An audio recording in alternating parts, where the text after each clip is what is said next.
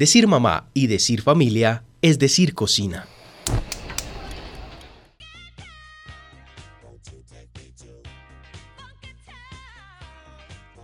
Del narcotráfico nos quedó la exageración en las comidas rápidas, el gusto por los huevos de codorniz, el despropósito de la bandeja paisa y la necesidad de cambiar la imagen de la ciudad. Esto significó crear un proyecto donde Medellín se vendiera al extranjero como una ciudad innovadora y de servicios capaz de abrir sus puertas a múltiples eventos.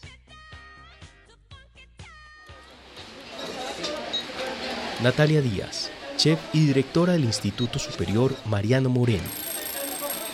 Ese proyecto de Medellín venderse al mundo, primero está enmarcado desde la tecnología, ¿no? Sí. Y desde el desarrollo urbanístico y de transporte y de medios de transporte, todo eso que hemos, nos hemos venido dando cuenta que está ocurriendo desde hace unos años para acá. La gastronomía se integra de manera completa y te voy a decir por qué en ese tipo de proyectos.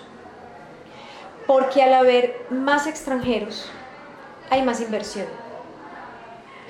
y no solamente hay más inversión de afuera, sino que además los mismos extranjeros, el turismo, hace que haya más ingresos en la ciudad.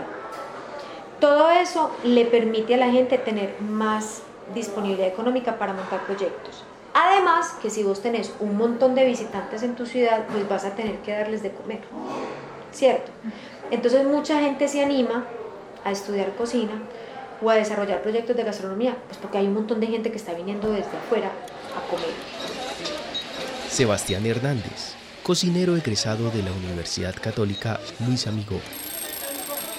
Y se da la posibilidad de que conozcan, que conozcan esa, esa, esa gastronomía que tenemos particular, que todo nos gusta con mucha cebolla, con mucho ajo, con tomate.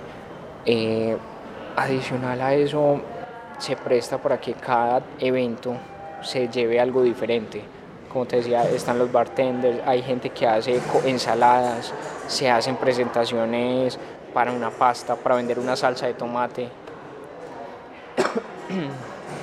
eh, para los vinos, hasta un vino, se hacen catas de vinos con acompañantes como, eh, no sé, pedazos de carne, con quesos, con jamón. Entonces esa es la forma de pronto, la, parte gastronómico, gastronómica, perdón, contribuir con, con los eventos de, que se están pasando en Medellín. A este proyecto se suman las cartas en inglés, las plazoletas de restaurantes y para algunos la pérdida de lo tradicional para satisfacer a los visitantes con comida extranjera o restaurantes fashion. Julián Estrada, antropólogo y cocinero. A mí turismo y cocina que me la envuelvan y ya estoy preparando una salida al ruedo. Quiero que analicemos y no es censurar, confrontemos y concertemos con el turismo qué es lo que hay que hacer. Tratan muy mal a la cocina. Creen que la panacea es la cocina y ustedes la ven de otra manera. Pero en este momento nosotros manejamos vergüenza ajena. La oferta de la cocina colombiana es pirria. Álvaro Molina chef del restaurante Casa Molina. A publicar unas estadísticas de gente que llegó a inmigración en el aeropuerto José María Córdoba, pero no, no identifica a qué vinieron, si unos a, a, trabajo, a, comer. entonces, eh, ahora, eh, aquí no hay gremio, aquí no hay gremio, hay una unión de 20 restaurantes ahí que, que que se llaman el tour gastronómico, eh, que entonces tienen unas normas en que ellos se toman la discreción de recibir restaurantes. Entonces se demoraron 10 años para recibir a Doña Rosa, que porque no cumplía con las normas, siendo uno de los restaurantes más populares de, Colombia, que porque no cumplía con los estándares. El día en que ya estaban jodidos de afiliados, fueron a decirle a Doña Rosa, ay, venga, afíliese, pues ya digo, que ya no me interesa. Luz Marina Vélez, antropóloga, magíster en filosofía.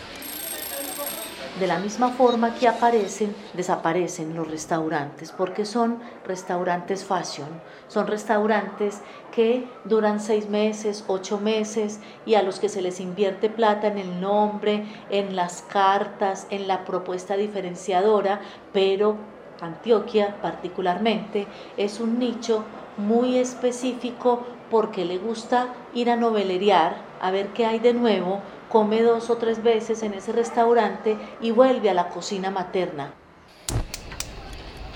Decir mamá y decir familia es decir cocina. Una realización de Ana María Martínez, edición y voces de David Berrío. Agradecimientos especiales a Alexander Otálvaro.